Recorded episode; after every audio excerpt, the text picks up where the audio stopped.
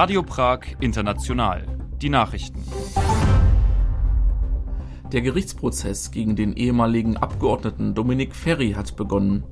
Nach dem Erdbeben in der Türkei haben die Helfer aus Tschechien bisher 50 Leichen geborgen. Die wichtigste Auszeichnung für Journalisten, der Ferdinand Perotka-Preis, geht unter anderem an den Ukraine-Korrespondenten des tschechischen Rundfunks. Beim Bezirksgericht in Prag III hat am Dienstag das Gerichtsverfahren gegen den ehemaligen Parlamentsabgeordneten Dominik Ferry begonnen. Ferry, der wegen sexueller Gewalt angeklagt ist, sagte zu Beginn des Verhandlungstages, er habe kein Vergehen begangen und glaube, dass dementsprechend der Prozess ausgehen werde. Dominik Ferry wird Vergewaltigung in zwei Fällen sowie versuchte Vergewaltigung vorgeworfen. Ermittelt wird in dem Fall seit Frühjahr 2021. Da es sich bei einem der Opfer um eine minderjährige Person gehandelt haben soll, drohen dem ehemaligen Top-09-Politiker bis zu zehn Jahre Gefängnis. Wie die Richterin am Dienstagmorgen mitteilte, werden die Zeugen und Sachverständigen hinter verschlossenen Türen aussagen, da intime Details besprochen werden Nach dem verheerenden Erdbeben in der Türkei haben die tschechischen Einsatzkräfte vor Ort in der Stadt Adiaman bisher 50 Leichen geborgen. Darüber informierte am Montagabend ein Sprecher der tschechischen Feuerwehr. Das tschechische Rettungsteam ist seit einer Woche in der Türkei im Einsatz. Derzeit suchen die Helfer gemeinsam mit Kollegen aus den USA und aus Bangladesch in einem Bereich mit drei eingestützten Gebäuden nach Überlebenden. Der Einsatz soll dort noch bis Mittwoch andauern der Oberbürgermeister der mährisch-schlesischen Stadt Ostrau, Tomasz Mazura, hat angekündigt, zum Dienstag aus der Partei Anno auszutreten. Da er als Anno-Politiker in sein Amt gewählt wurde, lege er zudem sein Amt als Oberbürgermeister nieder, teilte Mazura mit. Als Grund für seine Entscheidung nannte der Politiker auf Twitter die aktuelle Ausrichtung der Partei, die eine gänzlich andere sei als zu der Zeit, als er Anno beitrat der stellvertretende Anno-Parteivorsitzende Karel Havlicek und die Fraktionschefin Alena Schillerova sagten am Montagabend, sie seien nicht überrascht über die Entscheidung des Oberbürgermeisters. Mazura hatte vor der Präsidentschaftswahl im Januar angekündigt, nicht für seinen Parteikollegen Andrej Babiš zu stimmen und stattdessen seinen Kontrahenten Petr Pavel zu unterstützen Die zukünftige Leiterin der tschechischen Präsidialkanzlei Jana Woralíková ist am Dienstag mit dem scheidenden Kanzler Václav Minář und dem Kanzleichef des Abgeordnetenhauses Martin Plišek zusammengekommen. Thema des Gesprächs war die Gästeliste für die geplante Inauguration von Petr Pavel sowie die damit zusammenhängenden Sicherheitsbestimmungen. Woralíková, Minář und Plišek sagten dies am Dienstag nach ihrem Treffen vor Journalisten der Ferdinand-Peroutka-Preis, eine der wichtigsten tschechischen Auszeichnungen für Journalisten, wurde für das vergangene Jahr an zwei Berichterstatter vergeben, die aus der Ukraine berichteten. So wurde Ivana Svobodowa geehrt, die für die Wochenzeitung Respekt über das Geschehen in dem Kriegsland informiert. Außerdem geht die Auszeichnung an Martin Dorasin, den Korrespondenten des tschechischen Rundfunks in der Ukraine. Martin Dorasin arbeitet mit einer Unterbrechung seit 1990 im tschechischen Rundfunk in der Vergangenheit war er Korrespondent in der Slowakei, in Jugoslawien, in Libyen sowie in Russland und Polen. Seit Januar 2022 berichtet er aus der Ukraine. Und wir werfen einen Blick auf das Wetter. Am Mittwoch ist es in Tschechien bewölkt. Die Temperaturen erreichen 6 bis 10 Grad Celsius. Das waren die Meldungen von Radio Prag International mit Ferdinand Hauser.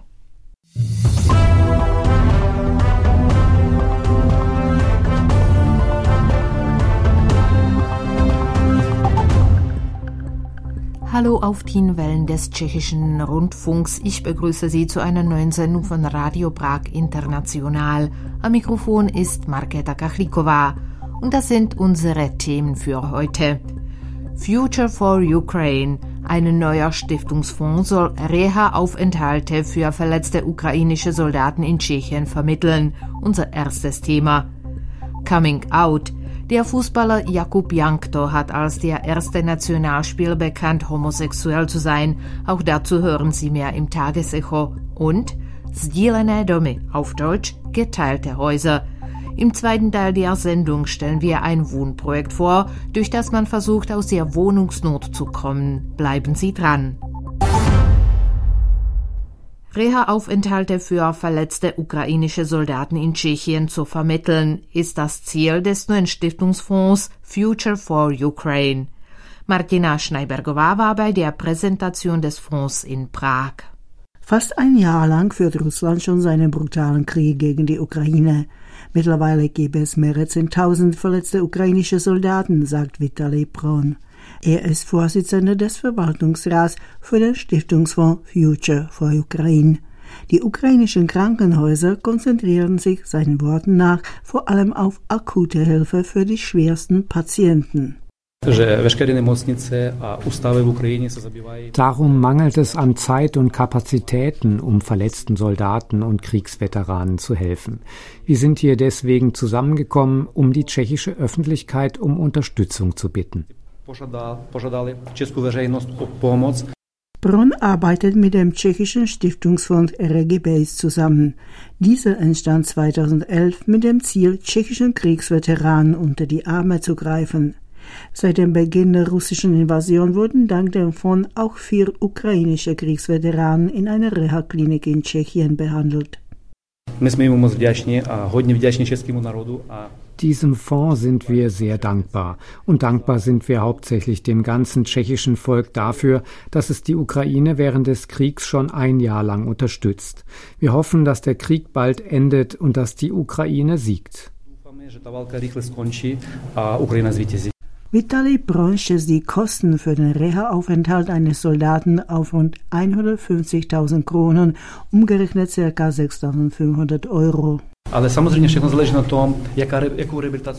Natürlich hängen die Kosten davon ab, welche Verletzung der Soldat hat und welche konkreten Reha-Maßnahmen nötig sind. Dabei meine ich nicht Nachoperationen oder Prothesen. Das wäre dann individuell. Die Organisation ist bemüht, möglichst vielen verletzten Soldaten zu helfen. Ron spricht von mehreren Tausend, die er unterstützen möchte. Hinek Czech ist Begründer des tschechischen Stiftungsfonds Regibase und Vorsitzender seines Verwaltungsrats. Die Zusammenarbeit mit Future for Ukraine bezeichnet er als alt und neu zugleich.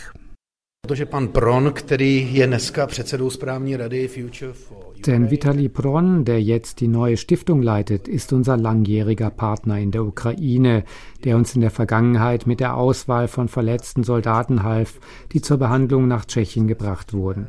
Da die Kapazitäten der Reha-Kliniken in Tschechien beschränkt sind, achten wir sehr darauf, dass Patienten ausgesucht werden, die wirklich die Chance auf eine Verbesserung ihres Gesundheitszustands haben.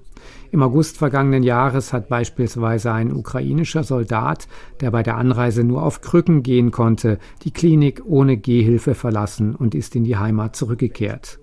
Wir müssen die Art der Verletzung berücksichtigen und sorgfältig diejenigen aussuchen, die nach Tschechien zur Behandlung kommen. Der Stiftungsfonds Future for Ukraine konzentriert sich zudem auf humanitäre Hilfe. In der Zukunft möchte er sich auch auf die Minenräumung und Wiederherstellung der Infrastruktur in der Ukraine konzentrieren.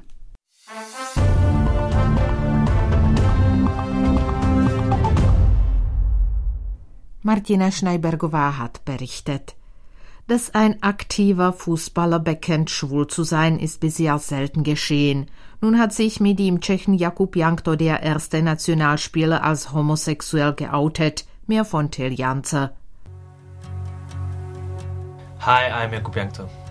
Like everybody else, I have my strengths. Hallo, ich bin Jakub Jankto. Wie jeder andere habe ich auch meine Stärken und Schwächen. So beginnt das Video des tschechischen Fußballnationalspielers. Es ist nur 45 Sekunden lang. I have a family. I have my friends. I have a job.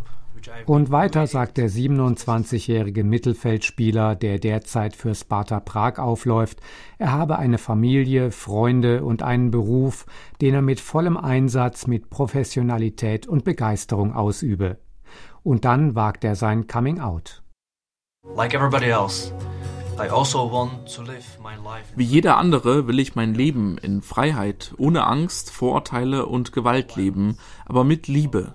Ich bin homosexuell und will mich nicht mehr verstecken.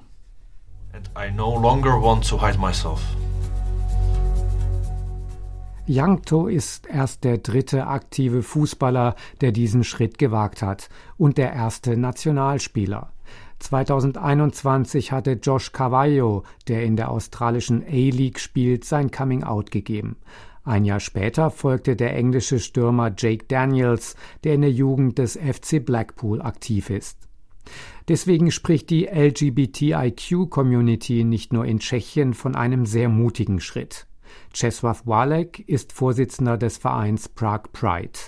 Gegenüber Radio Prag International verwies er darauf, dass vor allem Mannschaftssportarten kein leichtes Umfeld seien für ein Coming Out. Und weiter.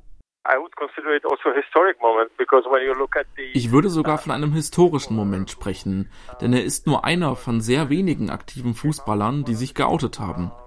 Die meisten, die dies gemacht haben, sind erst nach der aktiven Karriere an die Öffentlichkeit gegangen. Sein Schritt als aktiver Fußballer ist also sehr wichtig. Jakub Jankto ist damit sofort ein Vorbild geworden und das nicht nur in Tschechien, sondern in der ganzen Welt. Überall erfahren nun Jungs, die Fußball spielen und vielleicht ihre sexuelle Identität anzweifeln, dass sie zugleich ihren Sport ausüben und schwul sein können. Der Schritt von Jakub Jankto hat Wellen geschlagen in der gesamten Fußball- und Sportwelt. Am Dienstagmorgen hatten bereits 13,4 Millionen Menschen das Video auf Twitter gesehen. Von Vereinen aus ganz Europa, vom FC Barcelona über den FC Chelsea bis zum Malmö FC erhielt Jankto positive Kommentare. Bestärkende Worte kamen auch von Fußballprofis wie etwa Bruno Fernandes von Manchester United. Vom tschechischen Ex-Premier Mirek Topolánek gab es ebenso Unterstützung. Auch aus dem deutschen Fußball gab es viel Respekt für das Coming Out. Nicht zuletzt schrieb Ex-Nationalspieler Thomas Hitzelsberger, was für ein Spieler, was für eine Persönlichkeit. Der 40-Jährige hatte 2014 nach dem Ende seiner Karriere als erster prominenter deutscher Fußballer seine Homosexualität bekannt gemacht. Julian Nagelsmann, Trainer des FC Bayern München, nahm bei der Pressekonferenz vor dem Champions League Achtelfinale in Paris Stellung. Das ist eine mutige Entscheidung, aber ich finde, wir sollten da nicht über Mut sprechen, sondern eigentlich soll das Normalität werden, weil es einfach was Normales ist. Und ähm, ich freue mich für ihn, dass er das gemacht hat, weil ich glaube, dass er jetzt ein deutlich angenehmeres Leben führen kann, hoffe ich für ihn, als es vorher der Fall war. Jakub Jankto hat für die tschechische Nationalmannschaft bisher 45 Spiele bestritten. Derzeit gastiert er bei Sparta Prag, ausgeliehen vom spanischen Erstligaverein Getafe. Von tschechischen Rekordmeister Sparta erhielt Jankto alle Unterstützung für seinen Schritt. Zuvor soll der Fußballprofi intern informiert haben. Dies geht auch aus der Reaktion des Prager Clubs hervor. Zitat. Jakub hat vor einiger Zeit mit der Vereinsführung, dem Trainer und den Mitspielern offen über seine sexuelle Orientierung gesprochen. Alles andere betrifft sein Privatleben. Keine weiteren Kommentare, keine weiteren Fragen. Du hast unsere Unterstützung. Lebe dein Leben, Jakub. Alles andere ist egal. So Sparta Prag auf seinen Social Media Auftritten. Czesław Walek von Prague Pride hofft nun, dass Jakub Jankto weit über die Sportwelt hinaus etwas in Gang gesetzt hat. Also ich hoffe, dass sein Outing auch politisch etwas bewirkt. Denn hierzulande wird etwa immer noch über die gleichgeschlechtliche Ehe nur diskutiert. Ich denke, die Politiker sollten nun sehen, dass LGBTIQ-Menschen überall sind in diesem Land und alle gleich behandelt werden sollten.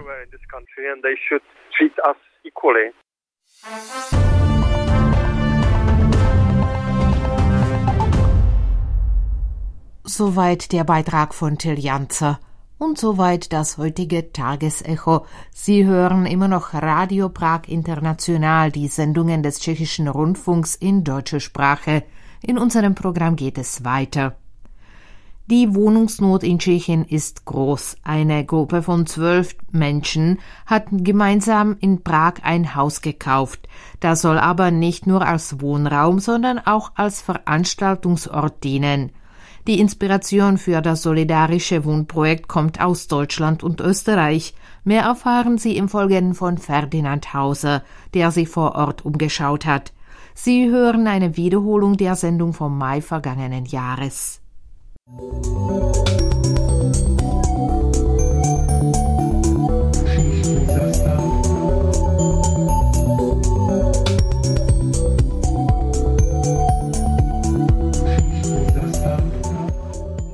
ihr die Schreibmaschine auch hier gefunden? Ja, anscheinend. Ich habe sie noch nicht gesehen. Ist ja ein Riesending. Ah, noch einer. Tady třeba to společná práce nebo, nebo podobně. Takže ist ja ein Riesenhaus. Ja. Aber ich meine 15 Leute. Ja, das ist Patio Tobaru. Ja. Das heißt, die Bar bleibt eigentlich gar nicht, ne? Die kommt weg. Ja. Jana und Tomasz führen mich durch das Gebäude am Stadtrand von Prag, in dem gerade das erste solidarische Hausprojekt Tschechiens entsteht. Ein Teil des Kellers soll eine Waschküche werden. Und hier an der Bar eines ehemaligen Restaurants stehen noch einige Biergläser an einem verspiegelten Schrank. Ein Blick in die Speisekarten macht Appetit. Doch zu essen gibt es hier schon lange kein Schnitzel und keine Switchkova mehr und auch der Tresen muss demnächst weichen für Wohnungen. Die Preise für Wohnraum gehen in Tschechien in den letzten Jahren durch die Decke. Wie aus einem Bericht der Initiative Sabydleni hervorgeht, haben rund 10 Prozent aller tschechischen Haushalte übermäßige Ausgaben für ihren Wohnraum. Übermäßige Ausgaben bedeutet dabei, dass sie mehr als 40 Prozent ihrer monatlichen Einkünfte für ein Dach über dem Kopf aufwenden müssen. Informationen des Beratungskonzerns Deloitte zufolge zahlen Tschechen für eine durchschnittliche 70 Quadratmeter Wohnung im Schnitt 20.000 Kronen pro Monat. Umgerechnet sind das etwa 800 Euro, was nicht viel erscheinen mag. Doch das tschechische Durchschnittsgehalt beträgt weniger als die Hälfte des deutschen. Der Traum einer Eigentumswohnung rückt damit in Tschechien für viele in weite Ferne, denn hierfür muss man die Leute zufolge zwölf Jahresgehälter berappen, der zweithöchste Wert in Europa. Aus der Wohnungsnot eine Tugend macht das Projekt Stilene Domi, also zu Deutsch geteilte Häuser. Vor einigen Jahren hat sich eine Gruppe junger Menschen zusammengetan und beschlossen, wir möchten in Würde leben und das gemeinschaftlich und solidarisch. Mittlerweile hat die Gruppe von zwölf Menschen das scheinbar Unmögliche geschafft und gemeinsam in Prag ein Haus gekauft. Jana und Tomasz sind Mitglieder in der Sozialgenossenschaft. Jana zählt auf, als was das Gebäude, in dem wir uns befinden, schon alles gedient hat.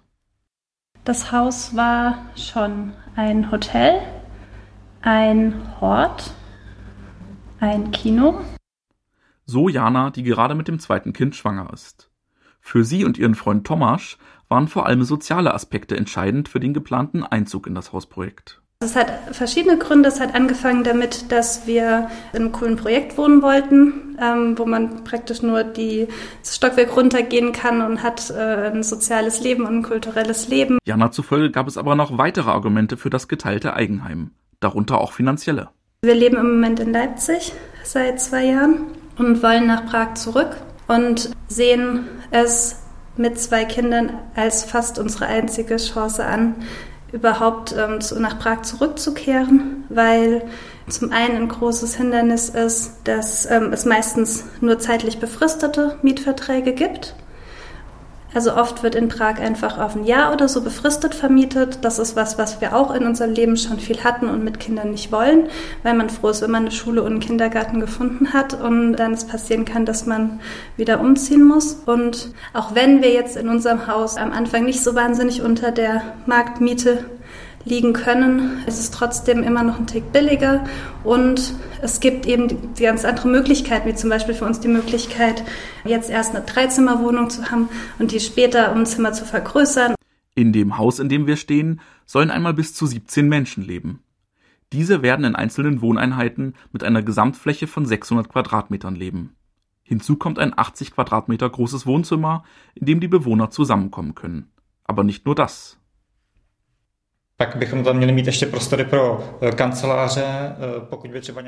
Es soll auch Räumlichkeiten für Büros geben. Die wollen wir zu einem günstigen Preis etwa an NGOs vermieten. Erläutert mir Tomasz. Zudem soll ein öffentlicher Gemeinschaftsraum entstehen. Dieser wird sich im Untergeschoss befinden, in das mich Jana und Tomasz mitnehmen. Eine dicke Staubschicht bedeckt den Boden und die vorherige Nutzung des Gebäudes als Restaurant ist noch gut zu erkennen. Eine archaische Waage und ein Ofen stehen ungenutzt herum. Möbel stapeln sich, der Lastenaufzug wurde schon lange nicht mehr bewegt. Es gibt kaum Tageslicht. Man müsse sich einfach nur vorstellen, dass eine Wand dort nicht existiere und durch verglaste Türen ersetzt sei, sagt Mirjana. Sie fährt fort und beschreibt die Vision für diesen Ort. Es soll einfach ein Gemeinschaftsraum sein und nicht kommerzieller Gemeinschaftsraum, in dem politische, kulturelle Sachen stattfinden können oder der einfach ähm, eine Möglichkeit ist für nachbarschaftliche Aktivitäten, ähm, irgendwie kleiner Flohmarkt. Wir würden gerne auch zum Beispiel Lebensmittel einkaufen von einem Biobauernhof und den dann und die können hier abgeholt werden oder vielleicht so Repariertage machen. Ein wichtiger Aspekt ist dabei auch, dass es in der Gegend nur wenige Cafés und öffentliche Orte gibt, an denen die Nachbarschaft zusammenkommen kann. Der Gemeinschaftsraum in der Schwalbe, wie das Haus genannt wird, soll nun ein solcher Treffpunkt werden. Bis es jedoch soweit ist, dass die ersten Mieter einziehen und Veranstaltungen das Viertel beleben, ist es noch ein weiter Weg. Mittlerweile wurde ein Architektenteam gefunden, das sich der Umgestaltung des recht verschachtelten Hauses angenommen hat. Dabei wird auch auf die Bedürfnisse der Mieter eingegangen. Es ist schön, auch einfach selber so Sachen entscheiden zu können. Also wir haben ja diese laute Straße, aber wir haben eben auch die Möglichkeit, Geld zu investieren in Lärmdämmung. Jetzt hatten wir das Thema, dass praktisch unter der Wohnung mit Kindern besser der Boden abgedämmt ist. Aber es ist einfach schön, wenn man selber die Menschen, die hier wohnen, die sind, die auch einfach entscheiden können, wo eben Geld investiert wird, dass es, dass es gut ist für uns.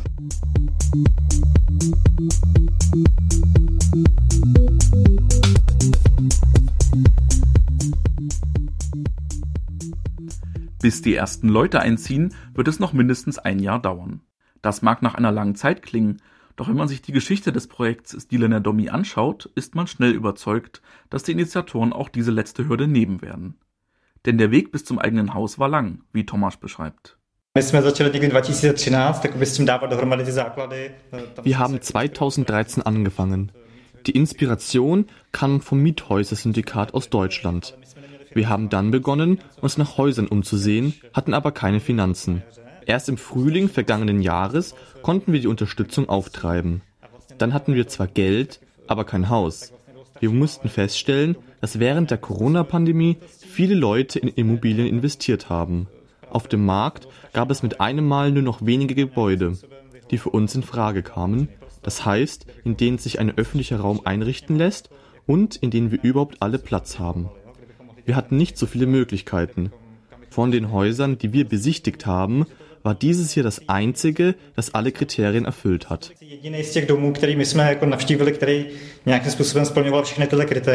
Abstriche machen mussten Jana, Thomas und die anderen Mitglieder des Kollektivs, etwa beim gewünschten Garten. Doch da die Gegend um Bila Hora am Stadtrand von Prag sehr grün ist, verzichteten sie schließlich darauf, eben auch in Ermangelung bezahlbarer Alternativen. Im Architekturplan ist dafür aber eine Dachterrasse vorgesehen. Den Kaufvertrag für das Haus unterschrieben die Mitglieder von Silene Domi im Dezember vergangenen Jahres. Die Kosten betrugen umgerechnet anderthalb Millionen Euro entsprechend dem derzeit üblichen Marktpreis, erzählen Mirjana und Thomas. Auch wenn alle Mitglieder der Sozialgenossenschaft einer normalen Erwerbstätigkeit nachgehen, hätten sie für den Kauf keine Hypothek bekommen. Bei 15 Banken fragten Silene Domi wegen eines Kredits an. Vergeblich.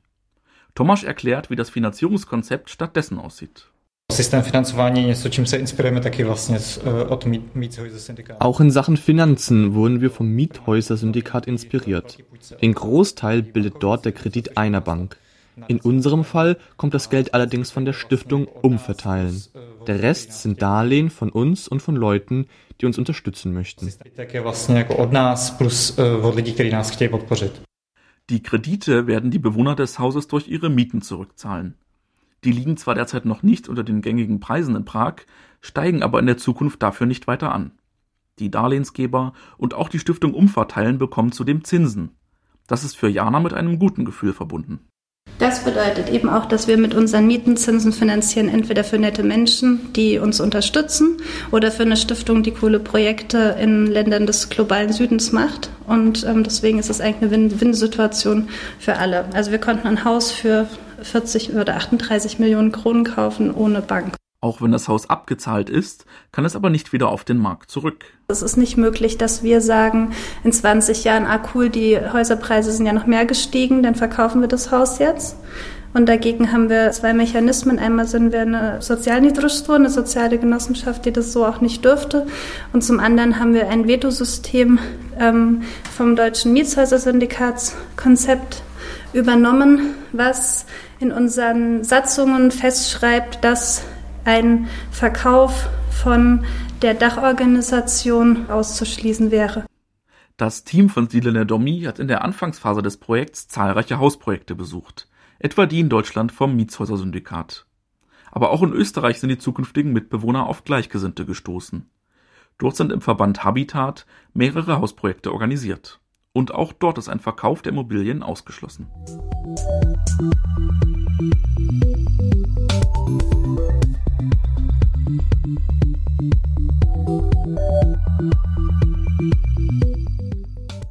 Die Inspiration zum Projekt Stile Domi kam also aus den beiden Nachbarländern. Auch der Großteil des Geldes stammt aus Deutschland. Da kommt die Frage auf, warum es in Tschechien noch kein derartiges Hausprojekt gibt. Als einen der Gründe sieht Tomáš, dass viele Menschen hierzulande in den Immobilien großer Wohnungsgenossenschaften leben, die jedoch eher anonym funktionieren. Er sagt aber auch,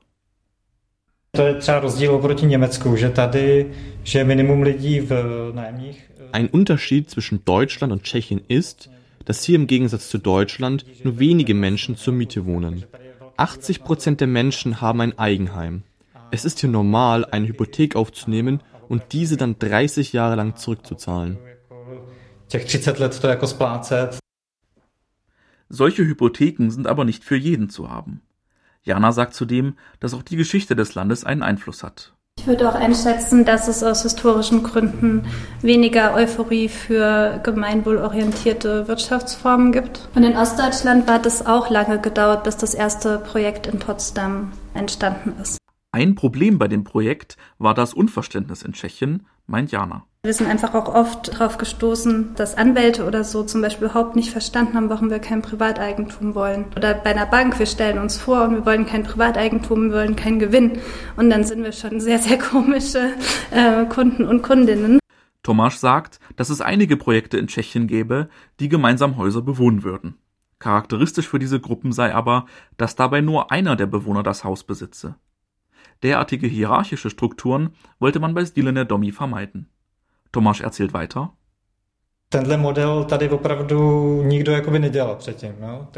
Dieses Modell hat in Tschechien wirklich noch niemand umgesetzt. Indem wir uns unserem Ziel annähern und nun das Haus gekauft haben, überzeugen wir auch andere Menschen hierzulande, dass so etwas realisierbar ist. Ich denke, dass die Skepsis am Anfang groß war. Aber das wird sich durch unser Projekt in Zukunft hoffentlich ändern. Und so hoffen Thomas, Jana und die anderen Mitglieder von Stile Domi, dass die Schwalbe nur der Anfang ist und sich bald schon weitere Gruppen in anderen Städten Tschechiens der Bewegung anschließen. Erste Interessenten hierfür gibt es wohl bereits.